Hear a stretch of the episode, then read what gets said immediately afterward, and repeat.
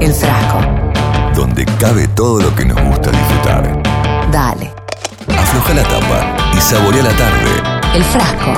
El frasco. Con Giletti y Valeria Weise. Ese es un frasco. Todos quieren Bueno, frasco. cinco minutos pasaron las tres y media de la tarde, ya la- las cosas están planteadas sobre la mesa. Sí, señor. Eh, Con el mate limpio también, ¿eh? el mate limpio, el segmento de Miri, parapetada ahí en el micrófono. Así es, que comienza ahora. Habíamos dicho en la primera media hora que eh, presentamos un poquito de que se iba a tratar la columna de hoy, de que a pesar de que nosotros tratamos de hacer un programa fuera de la agenda Sí, periodística, sí, dentro de lo posible, pero yo estoy muy preocupada por Sí. el tema de la situación del teatro, la situación de los músicos, la situación de lo Sí, que es claro el sí. espectáculo en vivo.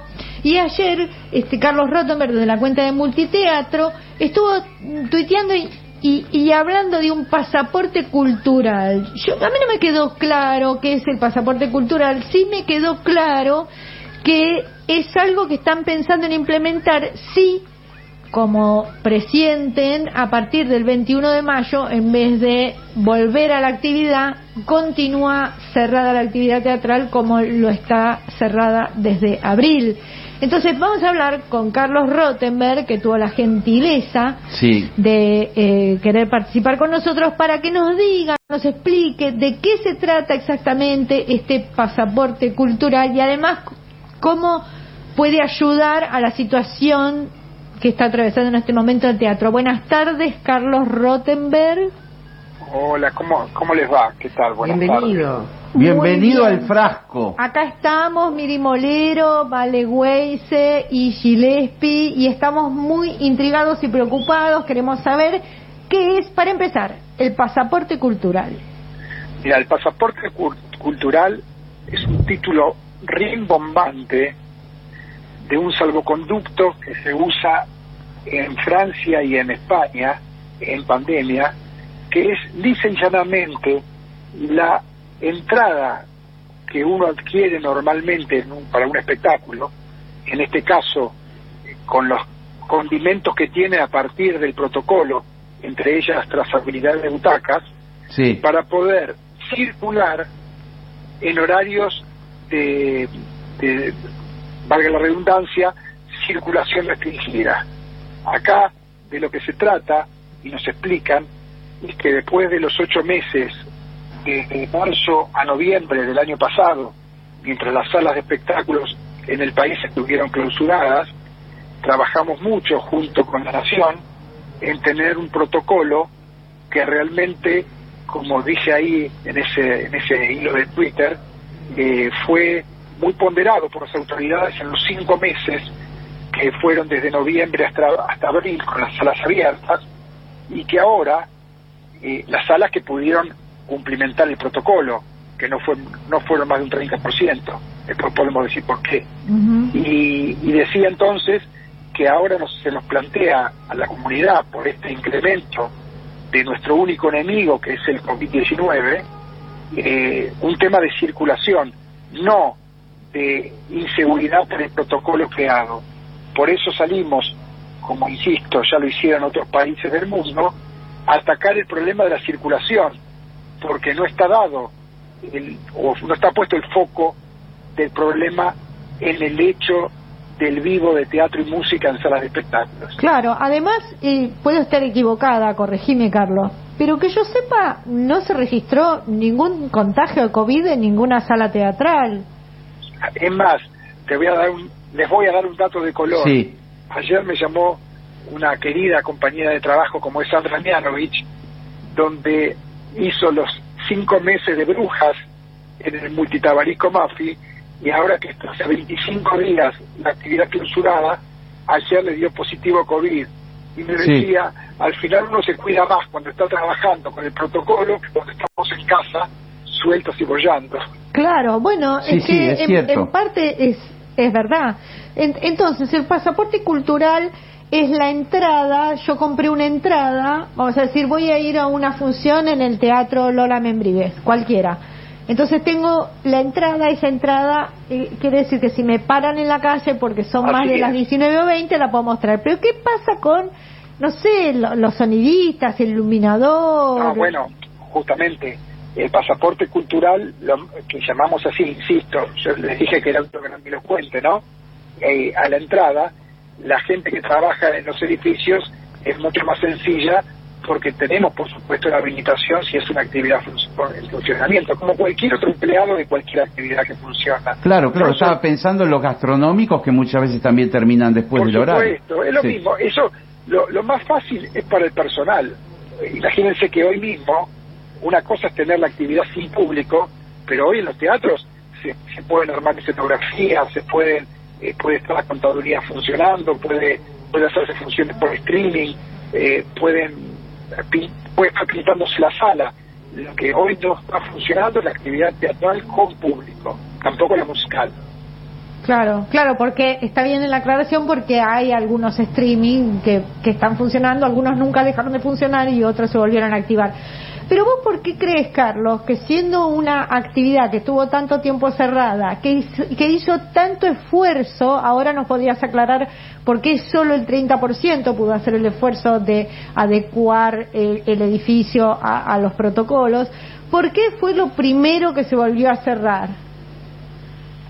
Yo lo voy a decir como si estuviésemos los cuatro en un café y no nos Sí, escucha nadie. sí, dale. Ah, dale. Sí. Yo estoy convencido que caímos en la volteada, porque no hay, porque es más, Cristán Bauer, ministro de Cultura de la Nación, que es nuestro vehículo ante el Ejecutivo, también está de acuerdo en que la actividad tendría que estar funcionando, porque si el problema justamente no estuvo en la actividad, y, y si vos que leíste el hilo de del Twitter, que lo, que lo escribí en unos minutos, pero con ganas, Fíjate que yo ahí decía que justamente yo cambio la queja por la propuesta. Claro. No me quedo, no, nosotros acatamos el PNU, no nos subimos a ninguna alta contienda, pero sí nos parece que como conocemos no solamente la Asociación de Empresarios de Teatro y Música en lo que yo intervengo, en esto estamos con la Asociación Argentina de Actores, con el SADEM, que es el Sindicato Sí. de Músicos, con Argentores, que es la Sociedad General de Autores de la Argentina, con el SUTEP, que es el Sindicato del Espectáculo Público, con la Unión de Maquinistas de Teatro, o sea, todo lo que juntos vivimos cinco meses de puesta en práctica del protocolo. Por eso estamos con los gremios y las entidades empresarias todos juntos. No hay una, no hay una diferenciación. Es más, yo creo que a medida que van pasando las horas, y por eso estoy optimista, yo creo realmente que el 22 de mayo, a lo mejor me equivoco, pero yo creo que la actividad va a volver, porque me parece que el esfuerzo que se está que acompañamos llega un límite donde si vos también sabés que tenés 400.000 puestos de trabajo indirectos y directos en el país con un protocolo que lleva todas las firmas del Estado y me parece que, que por eso digo que estamos en un bar y caímos en la volteada. Y además, si, si, si no llegan a habilitar la actividad a partir del 21 de mayo, y por tu conocimiento eh, vasto del tema del, del teatro, ¿cu- ¿cuántas salas van a cerrar? ¿Cuántas empresas? Pero es que eso, Miriam, eso ya está pasando. A ver, el circuito de teatro independiente Sí, sí. se cerraron más de las que están abiertas. Cuando yo antes dije que no más de un 30% de las salas se abrieron, es porque cumplir el protocolo realmente es tan costoso que nosotros mismos como empresa, el burro me pongo primero, ¿eh? Sí, sí, sí. Pero está teatro- bien, porque hablas desde la experiencia, que es lo que yo- más vale. teatro- Yo manejo el teatro liceo, el teatro nuestro, Rivadavia y Paraná. Ustedes no lo vieron abierto, porque adecuarse a la norma es costosísimo. O sea, el público no tiene que guiarse, y tampoco ustedes, por lo que se ve. ¿Qué es lo que vemos cuando entramos a una sala de espectáculos en esos cinco meses? Todos se fijan si se toma la temperatura a la gente, si me dieron el, alcohol en gel, nos fijamos cómo están sentados en las butacas, eh, vemos si el barbijo no se lo saca de toda la función porque es un espectador pasivo. En el caso del teatro, no, no se puede sacar el barbijo porque, entre otras cosas, nos vendemos pochoclos, por ejemplo. Claro, claro. Y, pero lo que no se ve, que es lo costoso, es lo que pasa en las terrazas y en los sótanos. Mm. Ahí está el secreto. Está el tema de la iluminación. O sea, hoy para abrir una sala de espectáculo tenés que tener filtros F7 reemplazando los filtros que tuvieron siempre los equipos. No podés hacer recircular el aire. Tenés que tener 40 metros cúbicos de aire exterior por hora por persona. Oh. Estamos hablando de inversiones que superaron en todos los casos más de un millón de pesos para sobre el llovido mojado para poder abrir, por eso abrió muy poquito. Y entonces, con eso va una declaración jurada, no solo de la empresa, con los ingenieros que hicieron el trabajo y los técnicos de seguridad e higiene presentado ante el gobierno de la ciudad, por ejemplo en el caso de Buenos Aires, para poder tener la firma de apertura. Es tan complejo que a mí como ciudadano que priorizo la salud, me pone orgulloso lo que se hizo para poder también como público sentarme en las salas que están abiertas a ver un espectáculo y por eso lo explico y lo defiendo no desde lo empresarial, sino por el respeto a más de 68 mil personas que fallecieron por este maldita por esta maldita pandemia. Claro, pero, O pero además no solamente la cuestión de infraestructura, que fue muy importante y es vital y como decís vos es carísima y por eso no todos eh, lo pudieron implementar, sino además dijiste algo muy importante que es el tema de la trazabilidad. Yo no he, no he participado de ninguna actividad en todos estos meses que haya tenido la precaución, como lo tiene cada vez que fui a ver una obra de teatro, de que te toman el nombre, el apellido, el número de teléfono, tenés todo lo que- y en qué eh, butaca estabas ubicado. Sí. Hay un montón de otras actividades donde no hay registro de nada. Que- solamente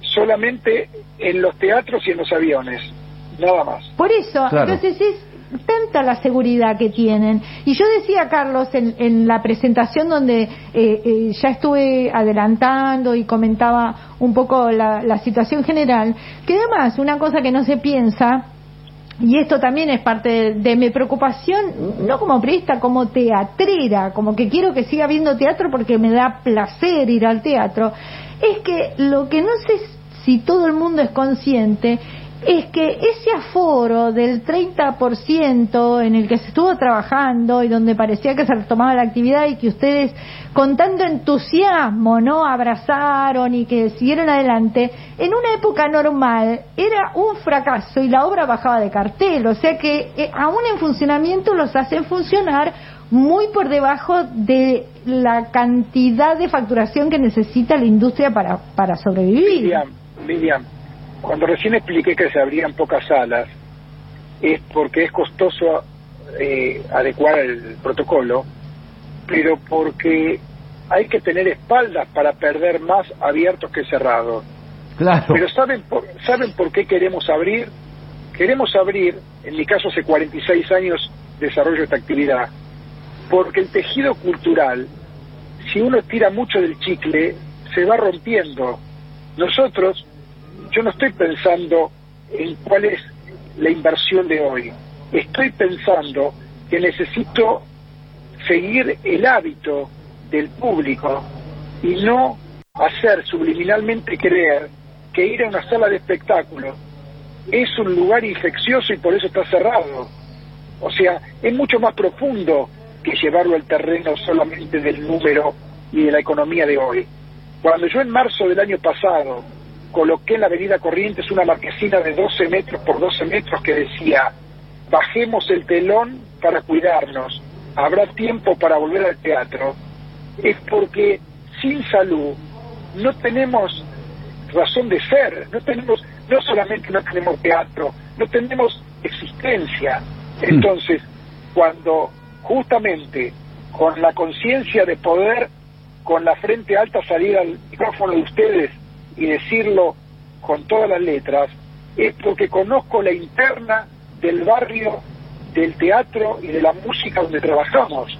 Conozco lo que hicimos, si no, no estaría exponiéndome a contarlo públicamente y a dejar como testigo este testimonio.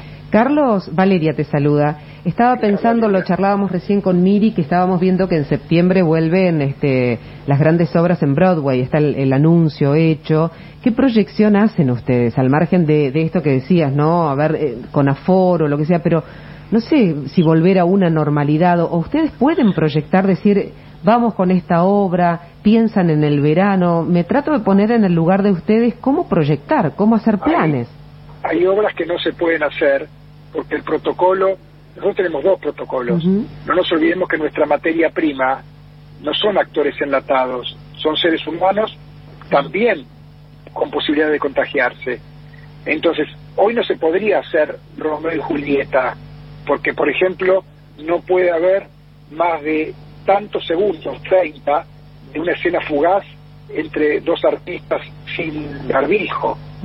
Tampoco se puede hacer el musical Kinky Boots, porque por el distanciamiento social en el escenario, a tantos metros cuadrados de escenario, tantos artistas pueden subir. Claro, Ahora, sí se puede hacer la obra art de tres hombres, que perfectamente lo permite, o también se puede hacer brujas, en tanto y en cuanto Luis Agustón y su adaptador transformó una escena puntual de un beso que tenía la obra hace 30 años entre dos de las actrices por un artilugio artístico que reemplazó eso que no se puede hacer. Quiero decir con esto, hoy se programa justamente mirando coordenadas que nunca tuvimos que imaginarnos. Y sí, es así porque estamos en pandemia y aprendimos durante todo el 2020, ocho meses cerrados, estudiando más que nunca en ese hilo de Twitter. Fíjate, si lo tenés a mano, Mm. que yo empiezo diciendo que lo único que hicimos en los ocho meses cerrados fue trabajar, pero trabajamos justamente a conciencia para saber de qué estamos hablando un año después. Claro. Pero bueno, a, eh, a mí me preocupa, me sigue preocupando. Vos sos más diplomático que yo, Carlos. Viste que yo soy medio chinchuda y enseguida como que me, me agarro unas broncas terribles, pero eh, queríamos hablar con vos y espero que tanto el Ministerio de Cultura como el, el Poder Ejecutivo tenga en cuenta a esta rama, porque es como lo viene explicando Carlos. Cerraron durante una cantidad de meses ingente, los obligaron con razón, no digo que no, con justificación, etcétera, a hacer unas reformas millonarias en los edificios. Hubo un 30% que logró hacerlo. Los sometieron a un protocolo que muchísimas otras actividades no cumplen, porque vamos a decir la verdad y las cosas como son, pero el teatro las cumple responsablemente. Yo he ido a ver muchas obras de teatro cuando se repuso y lo digo porque lo vi y lo experimenté. Tienen una trazabilidad perfecta, como decía Carlos, solamente los aviones y el teatro, y no hay motivo para que sigan castigando a esta industria teatral y la musical, que además cuando trabaja la estás obligando a trabajar a pérdida. Así que yo espero, Carlos, profundamente que el 21 de mayo se retome la actividad y que funcione el pasaporte cultural que nos estuviste Yo le- comentando. Te- yo te agradezco y te quiero hacer dos acotaciones rápidas. La primera, yo también me tomo una pastillita para la presión, cosa que nunca tuve que hacer desde el año pasado, para tratar de mantener la calma. Pero entiendo, y acá ya te hablo como presidente de una cámara que nuclea 200 empresas del espectáculo, que la obligación del dirigente justamente es poner paño frío y también tratar, tratar de no perder el objetivo ni el rumbo. O sea, yo no lamento, no lamento lo que trabajamos e incluso la inversión, porque se trata de defender justamente lo sanitario. Y vuelvo a insistir, porque además tenemos gente amiga que incluso falleció en nuestra propia profesión, no por hacer teatro, pero lo mismo, falleció por el COVID. Entonces, yo no quiero, ¿cómo me voy a quejar si mi único enemigo es el COVID-19? Yo no me voy a pelear ni con funcionarios, ni con periodistas, ni comunicadores, con los artistas, con los colegas. ¿Con quién me voy a pelear más que con el virus? Ahora, si cumplimos, y estamos seguros que cumplimos, y tenemos la ponderación del presidente de la República en persona, Alberto Fernández, y de su jefe de gabinete Cafiero en persona, y de su vicejefa Cecilia Todesca, y del ministro de Cultura, y de Lucrecia Cardoso y el chino Sanjurjo en Cultura, y Horacio Rodríguez Larreta en Ciudad de Buenos Aires, y Augusto Costa como ministro de, de Producción y Cultura en la provincia, y el ministro Bauer, y, la, y el ministro Abogadro de, de Cultura de Ciudad de Buenos Aires, y el doctor Fernán Quirós, que es su primera salida familiar, eligió ir al teatro diciendo que era una actividad en un lugar protocolizado. Con todos esos avales, más los sindicatos, los empresarios estamos muy tranquilos que estamos haciendo las cosas que corresponde hacer, no asegurando nada, pero sí diciendo que minimizamos los riesgos. Yo soy de los que creen que a seguros se lo llevaron preso. Porque si Sí, hubiese sí, una manera de ser seguros, ustedes tampoco estarían haciendo un programa de radio. Absolutamente. Tal cual. Pero, pero está claro las actividades que se han remozado, que se han actualizado, que han invertido y las actividades que no. Y Yo insisto en que creo que este es un sector que ha sido muy castigado, que todavía está siendo castigado por más que ha hecho todos los deberes. Es como, bueno, cae en la Fue en el- volteada fue- desde el principio. Fue en el mundo, así es, fue en el mundo. Pensamos, pensemos que cuando esto apareció pedía distanciamiento social y aire libre. Y justo nosotros hacemos una actividad que es en interiores y todos son muchados. Sí. Y sí, fuimos de entrada los más perjudicados, nos dimos cuenta en marzo. Yo, que yo hice un audio en marzo, que a lo mejor ustedes no sé si lo habrán escuchado para, para los colegas, que decía el año está perdido, Sí, y me sí. dijeron por qué me pasaba que estaba deprimido. Y era marzo del 2020. Sí, sí, lo recuerdo, pero además lo que pasa es que, bueno, vos tenés una visión de conjunto de la industria que pocos tienen y, bueno, ya te diste cuenta de cómo venía la mano y cómo seguía. Pero bueno, vamos a agradecerte esta participación. No sé si los colegas quieren Clar- preguntar algo clarísimo. más. No, no. Es clarísimo. eh, ojalá Siempre. salga lo del pa- pasaporte cultural. Y que el, el 21 de mayo otra vez telones arriba, por favor. Ojalá. Abrazo grande, Carlos. Abrazo, gracias por la charla y espero que haya quedado en una charla de café que nadie nos escuchó. No, seguro. Quédate tranquilo. Y, ta- y tampoco se va a amplificar en redes, no te preocupes. Ojalá que No. podamos tomar ese café algún día, además, Sí. Cuando personalmente. cuando me acerco, me- no, no sé dónde están. En la casa de la provincia, en Callao al 200, cerquita de, toda la movida estoy cultural. est- Estacionado en una calle que no sé ni cuál es para poder charlar con ustedes. Qué grande. Abrazo. Muchas gracias, Carlos. Abrazo. Adiós.